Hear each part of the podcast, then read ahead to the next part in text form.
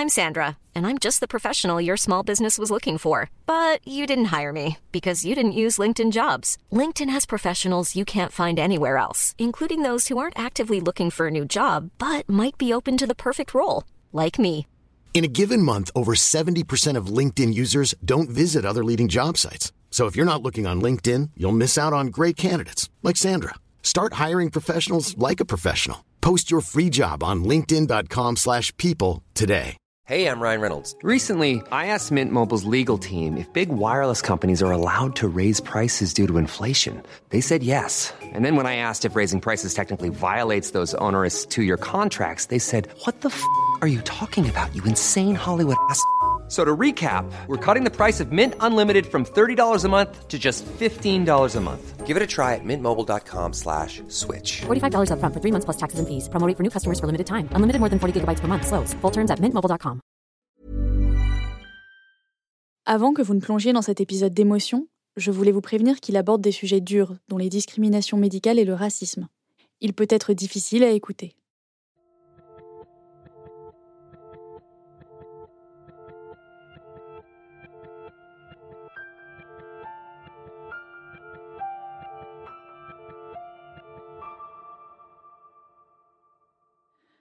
Le 29 décembre 2017, une femme appelle les secours. Il est 11 heures, elle a très mal au ventre. Elle s'appelle Naomi Musenga, mais à l'époque, son nom n'est pas encore connu des médias. Le son qui suit est celui de sa conversation avec l'opératrice du SAMU. Attention, cet enregistrement peut être choquant. Aidez-moi, madame. Oui, qu'est-ce qui se passe? Aidez-moi.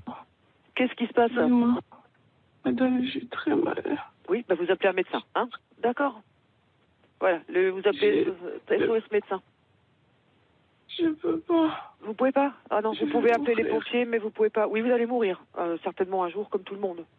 Il me fait mal partout. Oui, bah vous appelez SOS médecin au 03 88 75 75 75. Voilà, ça je peux pas le faire à votre place. Qu'un médecin vous voit, ou sinon vous appelez votre médecin traitant. D'accord? Naomi Musenga a 22 ans. Et quelques heures plus tard, prise en charge par SOS Médecins, et enfin par le SAMU, elle est transportée aux urgences. À 17h30, 6 heures après son premier appel, elle décède d'une intoxication au paracétamol. La mort de Naomi Musenga passe inaperçue du grand public et des autorités pendant six mois. Jusqu'au 27 avril 2018, lorsqu'Ebdi, un site d'information strasbourgeois, publie l'enregistrement de l'appel avec le SAMU. Depuis, une enquête administrative est en cours et l'opératrice qui a pris en charge Naomi Musenga a été suspendue. Beaucoup d'articles de presse ont tenté de comprendre ce qui se joue pendant les quelques minutes de cet appel. Ces articles ont évoqué le racisme de l'opératrice, le surmenage du SAMU ou encore des procédures non respectées. Lorsque j'ai entendu l'enregistrement, je n'ai pas pu m'empêcher de penser comment peut-on ne pas croire une voix aussi faible? Comment peut-on entendre cette voix et se dire non vraiment, cette femme-là, elle raconte n'importe quoi. Et surtout, qu'est-ce qu'on ressent à ce moment-là quand on éprouve une douleur terrible, qu'on appelle à l'aide et que de l'autre côté, l'opératrice se moque? Qu'est-ce que ça fait quand vous dites j'ai mal et qu'on balaye votre ressenti d'un revers de la main? Qu'est-ce qu'on éprouve quand on voit sa douleur niée Je m'appelle Adélie Pojman-Pontet et vous écoutez Émotion.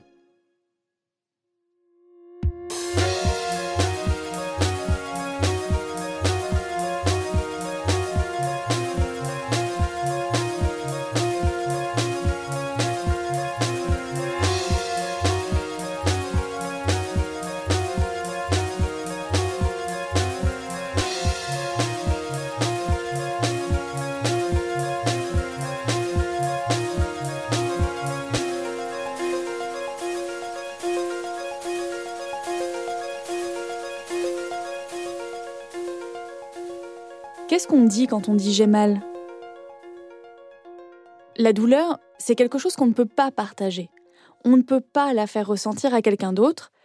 C'est pas comme une odeur qu'on peut faire sentir ou le goût d'un aliment ou une image. À quoi bon l'exprimer finalement? D'autant que on peut avoir peur de déranger, de demander de l'attention. Et puis, il y a aussi toutes ces expressions comme souffrir en silence ou dépasser sa douleur, qui disent en creux que se taire quand on a mal, c'est un signe de courage ou de force. Un peu comme si on était Rocky Balboa, quoi.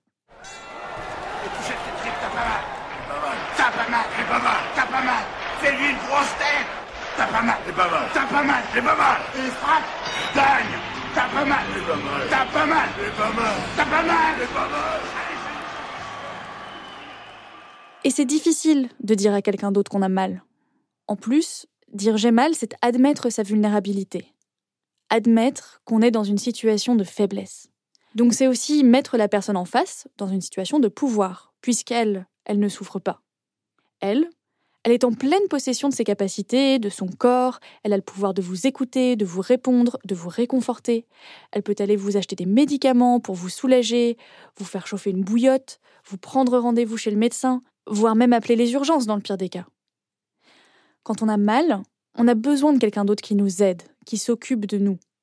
Et si cette personne nous refuse son aide, si elle refuse de nous écouter, qu'est-ce qu'on ressent quand on se retrouve là, face à quelqu'un qui nous dit Mais non, oh là là, c'est bon, t'as pas mal, vas-y, arrête de faire ta chochotte. Ça, on en a tous fait l'expérience. Mais imaginez que ce soit structurel, que toute la société questionne constamment ce que vous éprouvez. Qu'est-ce que ça vous ferait si votre ressenti était tout le temps suspect Si en permanence, à chaque fois que vous exprimez une douleur, elle était niée Karima, ce n'est pas son vrai prénom car elle a voulu garder l'anonymat, c'est bien de quoi il s'agit. Elle a 40 ans et vit près de Montpellier avec son fils. Elle nous a raconté comment à plusieurs reprises au cours de sa vie, les gens qui étaient censés lui venir en aide avaient refusé d'écouter sa douleur. La première fois, elle avait 17 ou 18 ans. Elle était hospitalisée pour une opération bénigne, pour retirer une tache de naissance. Je m'en souviens très bien. C'était euh, cet infirmier qui était venu euh, dans la chambre pour me faire une, euh, injection, donc à travers le, cathéter. Et ça me faisait énormément mal et ça brûlait, ça brûlait, ça brûlait. Et je pleurais, je pleurais, je lui demandais d'arrêter, je lui demandais d'arrêter, que ça faisait mal et que, et que c'était douloureux. Et en fait, le type, eh ben, ça le faisait sourire. Pourquoi est-ce qu'un membre du corps médical quelqu'un dont c'est le métier et la vocation d'écouter la douleur des autres, refuserait-il d'écouter la voix de la personne qu'ils sont censés soigner?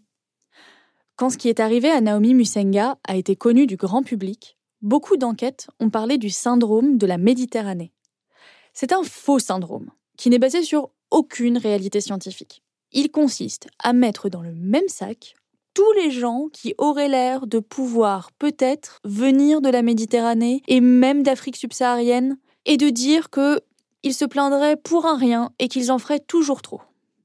C'est de ce même préjugé raciste qu'a souffert Karima. je me souviens très bien de sa tête. Il était penché vers moi, il souriait, puis il me disait Mais non, mais c'est rien. Euh, de toute façon, vous êtes toujours en train de vous plaindre. Euh. En France, on n'a pas le droit de faire de statistiques raciales. Donc on n'a pas de données objectives qui démontreraient qu'on n'est pas soigné pareil en fonction de notre couleur de peau. Mais il y a des études qui existent ailleurs. Aux États-Unis, le site d'investigation ProPublica a publié une série d'enquêtes en décembre 2017. Elle démontrait que les femmes noires étaient toujours moins bien soignées que les femmes blanches. Et c'est pas une question de niveau d'éducation, ni une question de niveau de revenu, car justement, toutes ces enquêtes montrent qu'à éducation et revenus égaux, les femmes noires restent moins bien soignées, moins bien prises en charge que les femmes blanches. C'est même arrivé à Serena Williams, la star mondiale et incontestée du tennis. Elle est sujette à des caillots sanguins. Elle le sait, elle connaît ses symptômes et surtout elle sait quels médicaments elle doit prendre dans ces cas-là. Quand elle a accouché, le lendemain, elle a du mal à respirer et pressent qu'elle a des caillots dans les poumons. Alors elle demande à l'infirmière son traitement et l'infirmière, bah, elle l'a pas prise au sérieux. Elle s'est dit, c'est probablement les antidouleurs qui lui font dire n'importe quoi. Sauf qu'en fait, Serena Williams avait bien des caillots dans ses poumons et elle était en train de faire une embolie pulmonaire. Mais en France, on parle moins de ces discriminations-là. Et lorsque Karima est confrontée à cet infirmier, elle ne comprend pas tout de suite qu'il s'agit en fait de racisme. De toute façon, vous êtes toujours en train de vous plaindre. Euh, et j'ai pas compris. Euh, j'ai pas compris de qui il parlait au début. C'était qui vous euh, À quoi il faisait référence à qui il fait référence quand il dit euh, vous êtes tout le temps en train de vous plaindre, vous, euh, vous, de toute façon, euh, vous en faites toujours tout un plat. euh. C'est la première fois que Karima a affaire à quelqu'un qui nie sa douleur. Et même si c'était il y a environ 30 ans, elle se souvient encore précisément de la violence de ce moment. Son visage, est- il est encore imprégné quoi dans dans ma tête. Et aujourd'hui, je serais encore capable de le reconnaître euh, 30 ans après quoi. Tellement il m'a, il m'a, c'était tellement euh, violent. Je me suis dit non, c'est c'est pas possible quoi de, de laisser pleurer quelqu'un comme ça qui a mal. euh. Quelques années plus tard, elle s'installe dans une nouvelle ville pour rejoindre son compagnon. À l'époque, elle commence à avoir des douleurs dans le dos. Et elle consulte un médecin généraliste que lui recommande son conjoint. Et euh, il me disait non, mais ce médecin, il est super et tout. Euh, moi, quand j'y vais, de suite, il trouve ce que j'ai. Euh, Puis s'il trouve pas, il me prescrit plein d'examens. Euh, tu verras, il est génial et tout. Donc Karima va chez ce médecin qui ne lui fait pas très très bonne impression. Il, il se sentait pas concerné, quoi. Il était euh, quoi, euh, c'est un peu, comme s'il avait rien à foutre, quoi. Il, me prescrivait pas d'examen. Il me disait non, mais c'est rien. Et puis ça va passer. Alors Karima essaye de se rassurer, de se dire que finalement, elle a peut-être pas si mal que ça, que c'est peut-être pas si grave. Le docteur, lui, il a pas l'air très inquiet.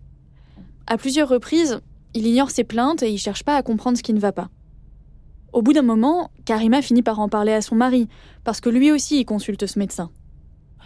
Et quand j'ai commencé à lui parler des consultations que j'avais avec lui, il m'a dit non, mais euh, il m'a dit mais c'est bizarre. Il me dit moi ça se passe pas du tout comme ça. Euh, euh, moi quand j'ai quelque chose qui va pas, il, il m'ausculte, il me prend systématiquement l'attention, il écoute mes poumons tout le temps et moi jamais. ce médecin-là, jamais il m'a pris ma attention, jamais il m'écoutait les poumons, et puis et puis j'avais jamais d'examen complémentaire quoi. Et puis un jour, à la fin d'une consultation, au moment où le docteur accompagne Karima à la porte, elle comprend. Elle comprend pourquoi son mari et elle ont une expérience radicalement différente quand ils consultent ce médecin. En fait, c'est parce que son mari, c'est un homme blanc. Et il me dit euh, Vous venez du Maroc? J'adore le Maroc. Tous les étés, je pars au Maroc. Les gens, ils sont vraiment très bien là-bas et tout. Mais ici, ici, c'est différent. Et puis, il a commencé toute une litanie sur euh, les Marocains d'ici, les Marocains de là-bas. euh. Et puis, euh, je lui dis Non, mais moi, je suis pas marocaine. hein. Bon.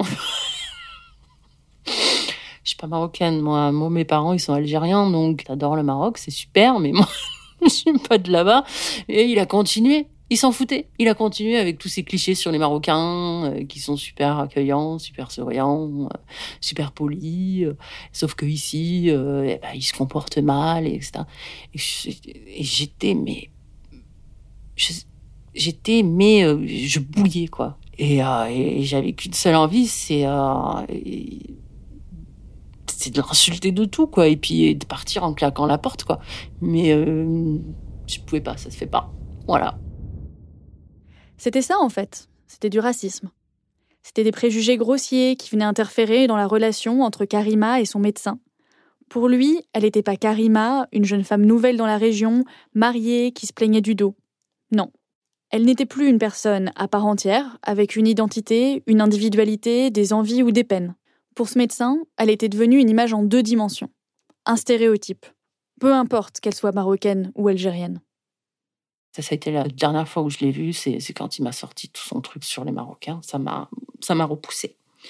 Et donc, je me suis mis en quête d'un deuxième généraliste. Et donc, le deuxième généraliste, euh, lui, euh, il est un, petit peu plus loin euh, que, que l'autre. Mais ouais, je me suis dit, bon, bah, si c'est ça le, le prix de ma tranquillité, ben, j'y vais, quoi. Quelque temps après ce rendez-vous, Karima doit accoucher de son premier enfant. Elle raconte avoir été super bien préparée, avec une sage-femme géniale, avec qui elle s'entendait hyper bien. Quand elle arrive à la maternité, les contractions ont commencé quelques heures plus tôt, et elle se rapproche, Karima le sait parce qu'elle les a minutées. Et donc, je me pointe à la clinique euh, et je vais à l'accueil. Et puis, euh, et je dis au type euh, Oui, bonjour, je viens pour accoucher. Et là, le type, il me regarde avec des gros yeux immenses. Il me dit Vous, vous allez accoucher? Je lui dis, bah oui, les contractions ont commencé à midi, euh, je, les, je les ai notées, elles se rapprochent. Là, c'est 18 heures, euh, je pense que c'est bon. Et il me dit, vous, vous allez accoucher. Je lui dis, ouais, je suis à 9 mois. et il me dit, non, mais c'est pas d'habitude, les gens comme vous, ils se roulent par terre et ils hurlent. Pendant qu'elle attend pour accoucher, les obstétriciens et les sages-femmes viennent la voir, ils se relaient auprès d'elle. Ils étaient super étonnés, quoi. Ils arrêtaient pas de me répéter, putain, mais vous, euh, vous gérez, quoi. Ils m'ont dit, non, mais si tous les accouchements pouvaient se passer comme ça, on serait super heureux. J'étais super contente, moi, j'étais fière de moi et tout, quoi. Et par contre, à côté, il y avait euh, une femme euh, qui, elle, par contre, était super vocale et qui arrêtait pas de hurler, mais de crier, comme si on était en train de la découper à la hachette ou qu'elle est en train de se faire torturer. Karima s'inquiète et demande aux obstétriciens ce qui se passe. L'obstétricien qui sort comme ça. Non, mais euh, c'est une Afghane.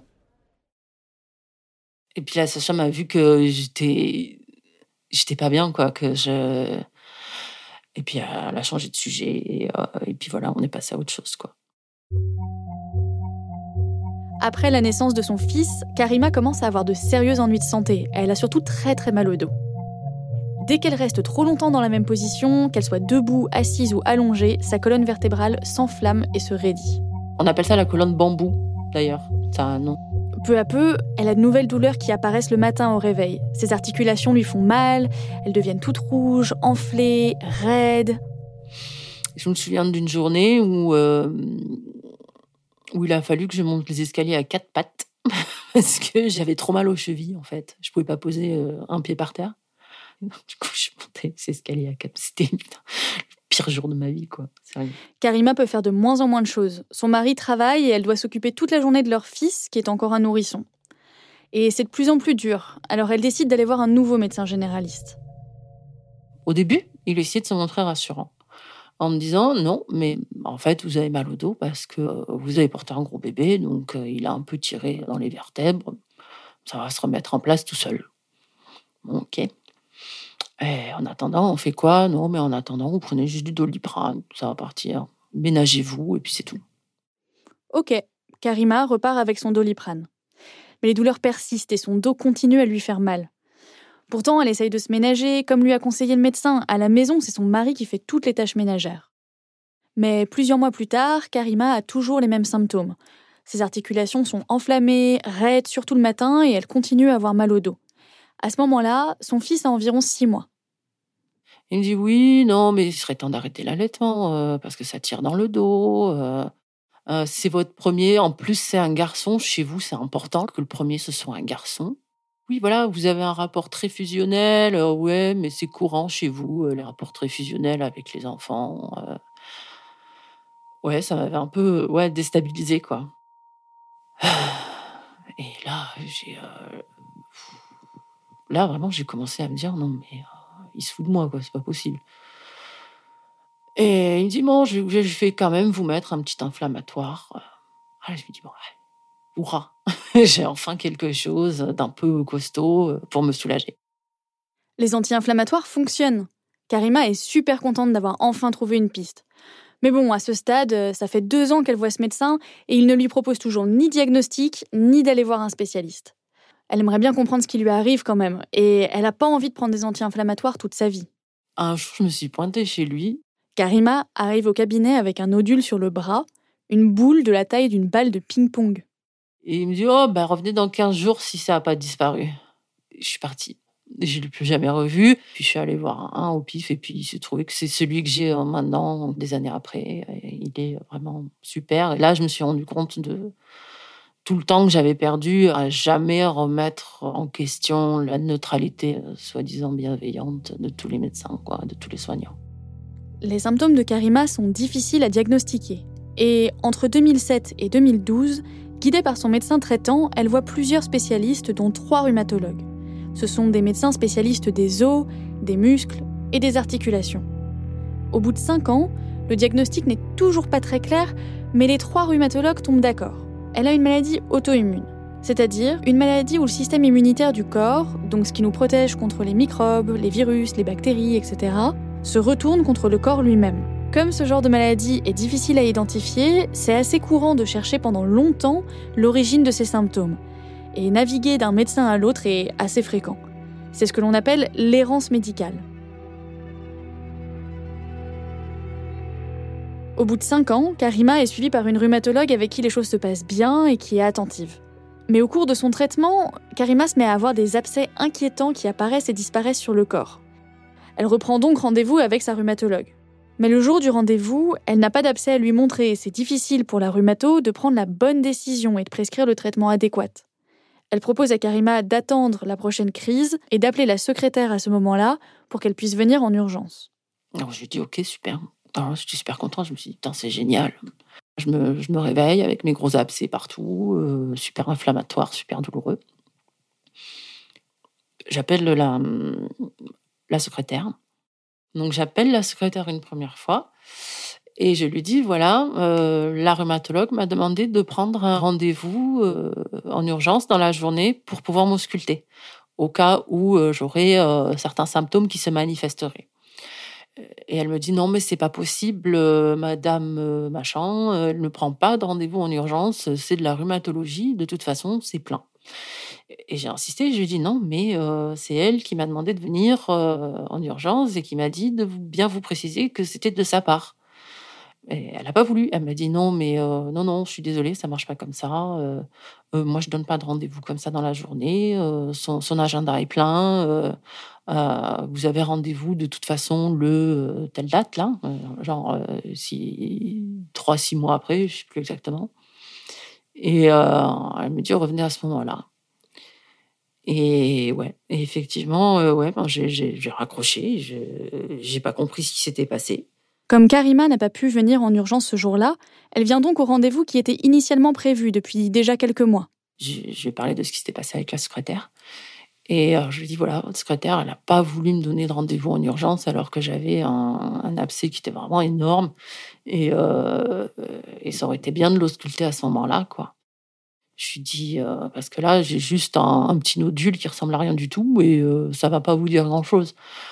Euh, et elle me dit, mais comment ça, vous n'êtes pas venu? Et je lui dis, bah oui, votre secrétaire a pas voulu. Elle me dit, ah, mais oui, vous savez, euh, des fois, on a des gens euh, qui sont prêts à tout pour avoir, pour décrocher un rendez-vous euh, en urgence. Je dis oui, mais votre secrétaire, je lui ai expliqué que c'était vous qui m'aviez envoyé et qui avait insisté en disant que ça venait de vous, que l'ordre venait de vous, mais votre secrétaire a rien voulu entendre. Et là, elle me dit, ouais, mais ma secrétaire, vous savez, des fois, elle voit des choses. Je dis, elle voit quoi? Elle me dit, oui, des gens, des fois, ils se roulent par terre, euh, ils sont prêts à n'importe quoi pour avoir un rendez-vous. Je dis, mais euh, votre clientèle, c'est des retraités. Hein. Donc, euh, je dis, je les vois mal se rouler par terre. c'est des gens qui sont déambulateurs, quoi. Et elle me dit, non, mais bon... Elle me dit ouais, elle a, certains préjugés. Euh, elle pense que euh, il y a des gens qui, euh, voilà, qui mentent pour pour être pris de suite. Et je lui dis mais quels gens, quelles personnes Et elle me dit non mais voilà, elle me dit vous savez, vous savez de quoi je parle. Et puis avec une tête d'enterrement quoi, vraiment déconfite parce que ouais, elle osait pas dire le mot en fait et euh, et puis en même temps ça venait pas d'elle. Donc après elle m'a dit je vais avoir une discussion avec elle et, euh, et je vais bien lui expliquer que la prochaine fois que vous appelez si jamais vous avez besoin d'un rendez-vous qu'elle vous prenne en urgence et euh, et puis on va parler de tout ça avec elle en fait. Donc voilà c'était vraiment des hameaux couverts c'était vraiment ouais c'était c'était des grosses insinuations, on va dire. À la même période, Karima remarque un nouveau symptôme. Son cœur bat extrêmement vite. Elle a aussi entre 16 et 20 tensions, ce qui est énorme. Normalement, on considère qu'il ne faut pas dépasser 12. Elle est essoufflée et elle voit des petits points blancs qui papillonnent devant ses yeux. Sa rhumato lui prescrit donc un tensiomètre et lui demande de noter tous les jours sa tension. Mais quand Karima retourne voir son médecin, elle a plus de 21 de tension. Et elle en croit pas ses yeux. Et elle reprend trois ou quatre fois l'attention. Et elle me dit, mais euh, je vous stresse Et j'ai dit, mais non, mais moi je vous aime bien. Hein. On a à peu près le même âge. Elle a un petit garçon aussi. Euh, on rigole, euh, on se fout des mecs et tout. enfin, c'est un peu comme une copine, quoi. Et je dis, mais pas du tout. Je suis pas stressée avec vous et tout. Elle me dit, mais votre tension, là, elle est pas normale du tout, c'est grave. Et elle me dit, non, mais là, vous êtes proche de l'AVC, là. Mon Dieu, mais, mais putain, enfin, j'y pense, j'en rigole, mais euh, sur le coup, j'ai flippé à fond. hein. Elle me dit, euh, bougez pas, je vais prendre rendez-vous de suite avec un cardio. Le lundi, Karima arrive chez le cardiologue. Il lui prescrit un traitement et un holster. C'est un appareil que l'on met autour du cou et qui, grâce à des petits patchs collés sur le torse, prend votre tension et mesure vos battements cardiaques régulièrement. Karima doit noter ses constantes et revenir voir le cardiologue quelque temps plus tard. Mais problème, malgré le traitement, la tension de Karima remonte. Donc elle va voir son généraliste pour voir ce qu'il peut y faire. Il modifie son traitement et tout va mieux. Karima est soulagée. À son deuxième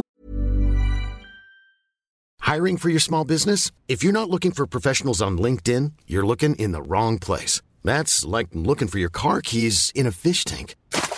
LinkedIn helps you hire professionals you can't find anywhere else, even those who aren't actively searching for a new job but might be open to the perfect role. In a given month, over 70% of LinkedIn users don't even visit other leading job sites. So start looking in the right place. With LinkedIn, you can hire professionals like a professional. Post your free job on linkedin.com/people slash people today. rendez-vous avec le cardiologue, elle lui raconte toutes ses péripéties. Et là, le mec, il rentre dans une colère noire. Et il me dit, mais sur quels critères il vous a changé, il vous a changé mon traitement? Comment il a osé? Et je lui dis, bah, je vous ai dit, euh, je vous ai expliqué, il a ma tension remontée, donc euh, ça a commencé à devenir dangereux, donc il m'a mis autre chose. Mais sur quels critères objectifs Et là, je dis, mais... Là, je me dis, mais il est con, quoi mais Il, m'écoute pas, qu'est-ce qu'il a? Il, est sourd. Je, réexplique. Et je dis, mais ma tension remontait, et donc, euh, voilà, il, il, il m'a changé de traitement, mais là, ça va mieux. Il commence à s'énerver, tout ça, puis il, s'assoit à son bureau. Et après, je lui explique, oui, au fait, euh, le holster, à un moment donné, euh, il, s'est arrêté, il n'y avait plus de batterie, donc je l'ai enlevé. Et là, de nouveau, il repart en colère. Mais pourquoi vous avez fait ça? Mais vous êtes folle, vous auriez pu le casser, faut jamais l'enlever. Je dis, mais euh, je dis, de toute façon, il marchait plus, donc voilà, je l'ai enlevé. Il me dit, mais vous savez combien ça coûte Et si vous l'aviez cassé, euh, combien ça m'aurait coûté et tout J'ai dit, mais attendez, euh, j'ai dit, mais je vous dis qu'il marchait plus. Les piles sont mortes, faut changer les piles. Il me dit, mais vous savez combien ça coûte un engin pareil? Enfin, ouais, en boucle, quoi. Donc, bon. Euh, et là, il se met à raconter des horreurs. Parce que monsieur n'était pas content. il n'avait pas sorti toute sa colère. Et, euh, là, me dit, mais de toute façon, vous avez rien. J'ai le truc à dire. C'est Tout à fait. T'as consulté 50 généralistes, 200 rhumatologues, euh, ils, sont tous d'accord. T'as un truc. Et lui, il te dit non, mais de toute façon, vous n'avez rien. Euh, votre cœur euh, qui bat à, à 200 à l'heure, bah oui, c'est possible. Hein. Qu'est-ce m'a dit Oui, il y a- des gens, ils ont, ils ont le cœur qui bat, qui bat très vite et puis ils sont en très bonne forme. Hein, ça veut rien dire. Je dis bah bon. euh, c'est marqué partout, en gros, que si ça dépasse un, un certain, un, certain- un certain seuil, enfin, par rapport à ton âge, quoi, il faut consulter immédiatement, quoi. Et il me dit non, euh, mais non, hein, il y a des gens qui, qui ont le cœur qui battent à 200 à l'heure et puis ça va très bien. hein. Je lui dis mais euh, ouais, enfin j'ai 35 ans et j'ai pas de raison que mon cœur euh, il batte à 200. Et je lui dis euh, quand je fais de la course, oui peut-être, oui, mais là non, je suis au repos. Il- et là il a commencé à sortir tout un tas d'excuses bidons. Il lui reproche par exemple de mener une vie trop stressante ou suggère que ses symptômes auraient une origine inconsciente. Euh, je lui dis ouais, euh, d'accord, et ce serait lié à quoi? Et il me dit mais vous êtes stressé, vous vous provoquez vous-même vos, vos symptômes. Euh, je lui dis et pourquoi je ferais ça? Et, là il a commencé à s'énerver, mais à partir, partir en vrille. Et il me dit oui, mais de toute façon les gens comme vous ils font n'importe quoi pour avoir de l'attention. je vous, je vous connais. Je sais, euh, je connais vos habitudes, je sais ce que vous faites. euh, et je dis pardon. Et il me dit ouais, euh, vous feriez n'importe quoi pour pas travailler. Et je dis ah ouais, bien sûr. Enfin, faut savoir que j'étais chef de produit à l'international avant de tomber malade. Donc, je gagnais très bien ma vie, quoi. Et j'avais un poste à responsabilité, des très bons rapports avec, avec mon boss. J'avais aucune raison d'arrêter de bosser, quoi. Et lui il me dit oui, mais vous feriez n'importe quoi pour arrêter de travailler. Et je lui dis mais mais qui ça vous? Il me dit mais vous savez bien, vous êtes tous les mêmes, vous cherchez de l'attention, vous êtes toujours en train de saouler tout le monde et tout. Enfin, il est parti en, ouais, en cacahuète. Et, euh, et donc, il me dit, euh, ouais, vous, vous, vous provoquez ça vous-même. Et je lui dis, mais euh, vous êtes en train de remettre en cause le diagnostic de vos confrères, c'est ça? Ah, Ça, l'a rendu dingue. ça l'a rendu dingue parce que c'était un argument objectif et sur lequel bah, il n'y a pas grand-chose à dire. C'est-à-dire que si tu as trois confrères qui te disent que c'est de l'hypertension, eh ben, c'est de l'hypertension. Et, euh, et il me dit, mais ils y connaissent rien. Et puis vous, vous n'avez pas fait médecine. De toute façon, hein, les gens comme vous, ils font pas d'études, euh, je sais pas quoi. Et, là, je commence à voir les larmes euh, qui commencent à monter, mais je me retiens, quoi. Je me retiens parce que je me dis, si tu commences à chialer ou à t'énerver, ben, c'est fini, quoi. En sortant, Karima ravale ses larmes et récupère son compte-rendu de consultation. Ce que le cardiologue a écrit n'a rien à voir avec la tenue de leur rendez-vous. Il dit que Karima s'est plainte des médicaments pour sa tension, qu'elle fait de l'œdème, et qu'elle n'a qu'à arrêter ce traitement qui en réalité lui faisait énormément de bien. Comment c'est possible que Karima ait rencontré autant de médecins qui niaient sa douleur, qui remettaient en cause son ressenti? J'ai voulu en parler avec quelqu'un qui a beaucoup écrit sur les discriminations dans le milieu médical et sur les dysfonctionnements dans la prise en charge des malades. J'ai donc appelé Martin Vinclair. Oui, C'est un médecin généraliste français qui est aujourd'hui installé à Montréal, au Québec. Il a notamment écrit un livre sur les maltraitances médicales, Les Brutes en blanc, et un roman sur le monde gynécologique, Le cœur des femmes. S'il a consacré une grande partie de sa carrière à promouvoir une médecine inclusive, il m'a expliqué que oui, on avait tous des préjugés et des biais sur lesquels on devait travailler, et que l'important c'était ça, c'est d'accepter de les reconnaître et de travailler dessus pour ne pas nuire aux autres. Et surtout, c'est de ne jamais, jamais, jamais nier la douleur du patient.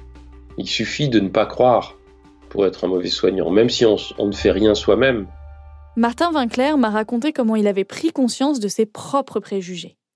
C'était à la fin des années 70, il avait 21 ou 22 ans, et il venait d'entamer des études de médecine poussées par son père qui lui aussi était médecin.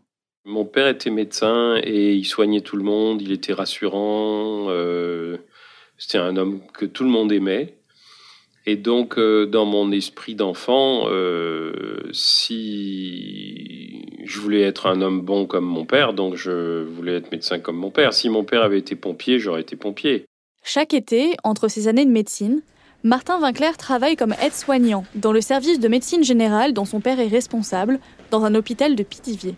Puis j'apprends à soigner les gens euh, euh, dans leurs besoins leurs plus élémentaires, c'est-à-dire s'habiller, se lever, euh, manger, marcher dans le couloir, etc. Régulièrement, Martin Vinclair accompagne son père faire la tournée des patients, ce qu'il fait deux fois par jour, le matin et le soir. Un patient est amené ce jour-là ou la veille c'est un monsieur qui doit avoir peut-être 55-60 ans. Je me souviens qu'il a les cheveux grisonnants, qu'il est probablement pas bien rasé, qu'il est tout habillé, et tout habillé sur son lit et il se tord de douleur parce qu'il vient d'arriver. Ça fait pas trois jours qu'il est dans le lit. Il est entré ce soir-là et, on va le voir euh, quelques, quelques, je sais pas, une demi-heure après qu'il est entré et il n'arrête pas de se tordre et de se plaindre et de dire j'ai mal, j'ai mal, j'ai mal et de se tordre de douleur sur le lit, de se lever et d'être complètement frénétique. Martin Vinclair entre dans la chambre d'hôpital après son père et l'interne de médecine. Et ce, patient se tord de douleur sur le, sur le lit. Et non seulement il se tord de douleur, mais en plus il se tord de douleur, et, je, l'entends parler, et il est probablement rapatrié d'Afrique du Nord, donc il se tord de douleur avec l'accent patawet, avec l'accent des, des rapatriés, avec le phrasé des rapatriés. Moi, j'ai grandi au milieu des, de gens qui viennent d'Afrique du Nord, qui parlent comme ça, et que j'ai toujours entendu parler comme ça euh, et parler très fort pour raconter des histoires drôles, pour faire rire les autres. Une fois le patient ausculté, Martin Vinclair sort de la chambre avec son père et il lui dit Il peut pas avoir aussi mal que ça, c'est pas possible, il exagère. Et mon père me regarde de manière extrêmement sévère en me disant Tu n'as pas le droit de dire ça. La douleur a raison contre le médecin. Quand quelqu'un te dit qu'il souffre, il souffre. Et si tu ne peux pas croire à ça, il faut que tu fasses un autre métier. Et je ne l'ai jamais vu comme ça avant ce jour-là. Il est d'une sécheresse extrêmement grande et euh, il, me mouche quoi. Il me mouche et, c'est d'autant plus cinglant et surprenant qu'il m'a jamais parlé comme ça. il a dû me parler comme ça trois fois dans ma vie. Et là, je comprends que j'ai fait quelque chose, que j'ai dit quelque chose qui est inacceptable. La scène reste dans la tête de Martin Vinclair toute la soirée. Il y repense en rentrant chez lui et il culpabilise. Je veux aller m'excuser parce que je me sens coupable d'avoir pensé et d'avoir dit qu'il en faisait trop. Oui, mais s'excuser de quoi? Le patient n'a pas entendu Martin. Je ne sais pas comment m'excuser euh, parce que lui, il va pas savoir de quoi je lui demande des excuses. Mais en fait, je pense que je voulais surtout aller me présenter à lui euh, comme une autre personne, pas la personne qui jugeait sa douleur, mais la personne qui l'entendait. Le lendemain matin, Martin Vinclair se rend à l'hôpital pour prendre son service. Et je veux aller, moi aussi, euh, le saluer, lui dire bonjour, voir s'il a besoin de quelque chose, m'assurer qu'il souffre pas, et éventuellement, si jamais il souffre, aller voir l'infirmière en disant euh, le patient de la Monsieur Machin souffre parce que ces médicaments font plus d'effet. Je veux contribuer à le soulager comme je peux euh, avec les moyens dont je dispose à ce moment-là. Et c'est ça ma manière de faire amende honorable, c'est d'abandonner mon préjugé, euh, qui est un préjugé euh, vis-à-vis de la douleur, mais qui est aussi un préjugé, alors même que je fais partie de cette culture, un préjugé raciste, un préjugé classiste, oui, un préjugé de classe. je veux abandonner ça et aller lui dire je suis à votre service. Il est 6h ou 6h30 du matin quand il arrive, au moment où l'équipe de jour prend le relais de l'équipe de nuit. On me dit il y a une chambre à nettoyer, je vais nettoyer la chambre et c'est la chambre du, patient. Euh, le patient est mort.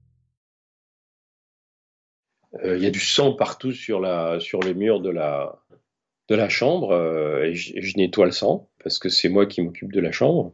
Donc je nettoie le sang sur les murs. Le patient est mort d'un cancer du pancréas en phase terminale et les cancers du pancréas, toutes les maladies du pancréas, d'ailleurs pas seulement les cancers, mais les, pancréatites, ça fait un mal de chien. Parce qu'en fait, les sucs pancréatiques vous bouffent les intestins, quoi. Il n'y a rien de plus douloureux que ça. Non seulement euh, j'ai été complètement injuste en qualifiant cet homme de, quelqu'un qui en faisait trop, mais en plus, euh, je, me rends compte que ma perception n'a rien à voir avec la réalité il avait extrêmement mal et il avait tellement mal qu'en fait, euh, il avait mal de quelque chose qui allait le tuer, quoi. Aujourd'hui, Martin Vinclair voit cette expérience comme un déclic qui a fait basculer sa manière de pratiquer la médecine. C'est une prise de conscience et c'est une prise de conscience qui, me mortifie, enfin, qui Ça enfin, ce qu'il me dit, dans un premier temps, je me sens extrêmement vexé et dans un second temps, je me dis, mais ce qu'il dit est tellement évident. J'avais jamais pensé à ça. J'avais jamais pensé que on ne peut pas mesurer la douleur de quelqu'un de l'extérieur. On ne peut pas. Et on n'a surtout pas le droit de dire il souffre, il souffre pas. Puisque on est chacun seul dans notre corps. Quand moi je souffre, j'ai horreur qu'on me dise c'est pas vrai.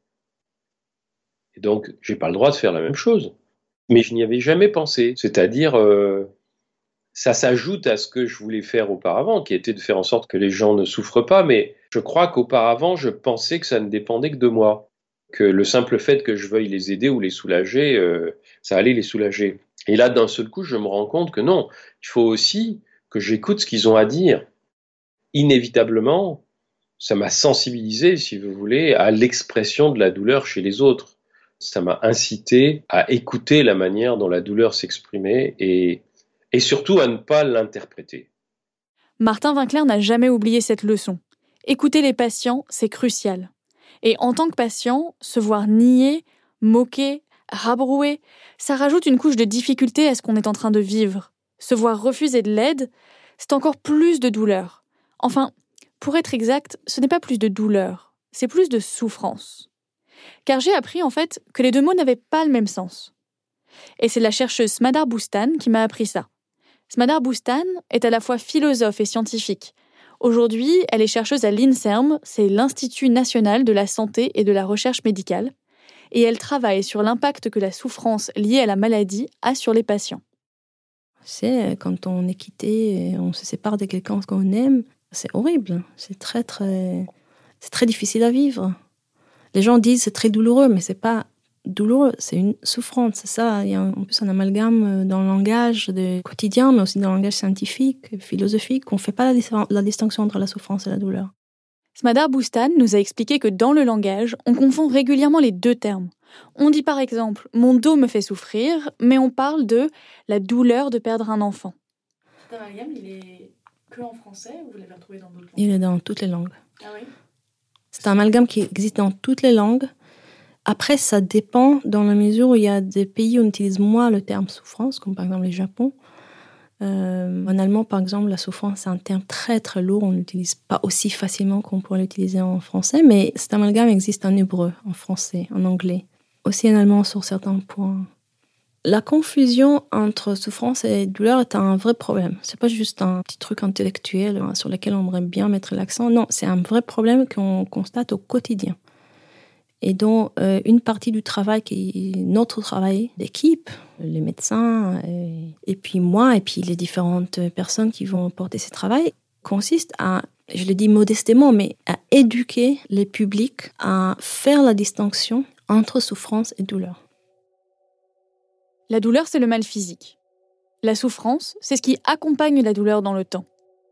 C'est le sentiment que l'on ne peut pas se projeter dans l'avenir parce qu'on a tout le temps mal, c'est la peur de devoir se lever le matin, ou bien comme dans le cas de Karima, c'est celle d'avoir été niée dans sa douleur, parce qu'elle s'est sentie déprimée, isolée, inquiète, parce qu'elle n'a pas trouvé le bon médecin, ou parce qu'elle ne pouvait plus s'occuper de son fils comme elle en avait envie.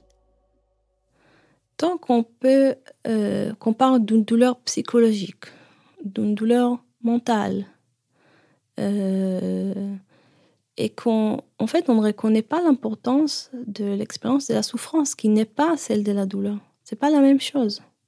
C'est vrai que quand je dis j'ai mal, ça peut renvoyer aux deux. Mais quand on demande à une personne de dire voilà, vous avez une douleur, décrivez-moi votre douleur. Alors la personne dit voilà, j'ai des fourmissements, j'ai des coups de couteau, j'ai des sensations de brûlure sur tout le thorax. Je peux, vous donner même des exemples comment le patient, ils font la distinction quand on leur demande de faire la distinction. Il arrive très très bien. Hein. Mais normalement, on a tendance à décrire notre état par exemple, je suis triste parce que hier j'ai eu un résultat mauvais dans mon examen, mais je m'arrête là. Je ne dis pas après, oui, je souffre parce que c'est la quatrième fois que j'échoue dans cette matière et que j'arriverai jamais à avoir le bac. Non, on s'arrête souvent à la description de l'état qui est associé à la douleur. Prenons le cas de Karima. Sa douleur, ce sont ses articulations qui enflent, qui rougissent, qui raidissent. C'est son cœur qui s'emballe et son souffle qui s'entrecoupe. Sa souffrance, c'est la négation de sa douleur ouais, c'est une négation de mon humanité, quoi. C'est-à-dire qu'à ce moment-là, je suis plus une personne, je suis euh, moins qu'un animal.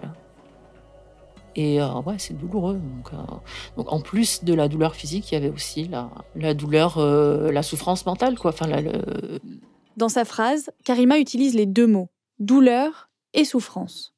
De manière plus générale et philosophiquement parlant, je le représente souvent comme un, un tortue à double tête, c'est-à-dire comme une seule chose avec deux natures différentes la souffrance dans ce sens est à la fois une émotion et une condition. C'est-à-dire, la souffrance en tant qu'émotion, c'est une expérience qui est épisodique, passagère, qui a un impact sur nous, mais qui ne détermine pas notre être. C'est-à-dire, euh, j'ai perdu mon travail, j'ai été quittée par mon ami, je suis vexée par un proche avec qui je ne m'entends pas très bien. Voilà, ça entraîne une souffrance qui est une émotion et qui, évidemment, nous habite, mais elle est à la fois épisodique et de nature assez restreinte. Euh, il y a l'aspect émotif, l'aspect cognitif, etc. Mais elle fait une irruption dans notre vie qui nous marque, mais elle ne reste pas collée à notre être. Elle ne nous détermine pas pour le restant de notre vie.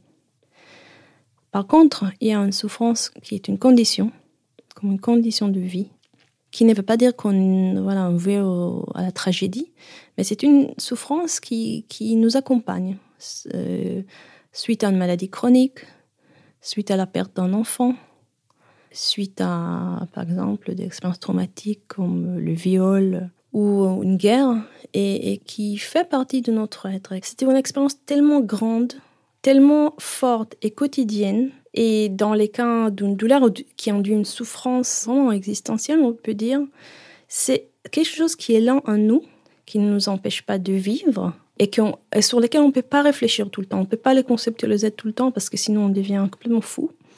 Mais qui est là et qui nous détermine d'une façon ou d'une autre.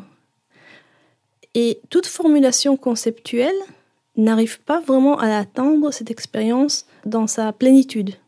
Pour comprendre exactement la recherche de Smadar Boustan, il faut retourner 36 ans en arrière, lorsque Eric Cassel, un médecin canadien, publie en 1982 un article qui bouleverse la médecine et qui s'appelle La nature de la souffrance. Cet article est ensuite devenu un livre qui a révolutionné la manière dont on pense la souffrance du patient. La raison pour laquelle la médecine a mis tant de temps à s'intéresser à la souffrance, nous dit Cassel, c'est Descartes.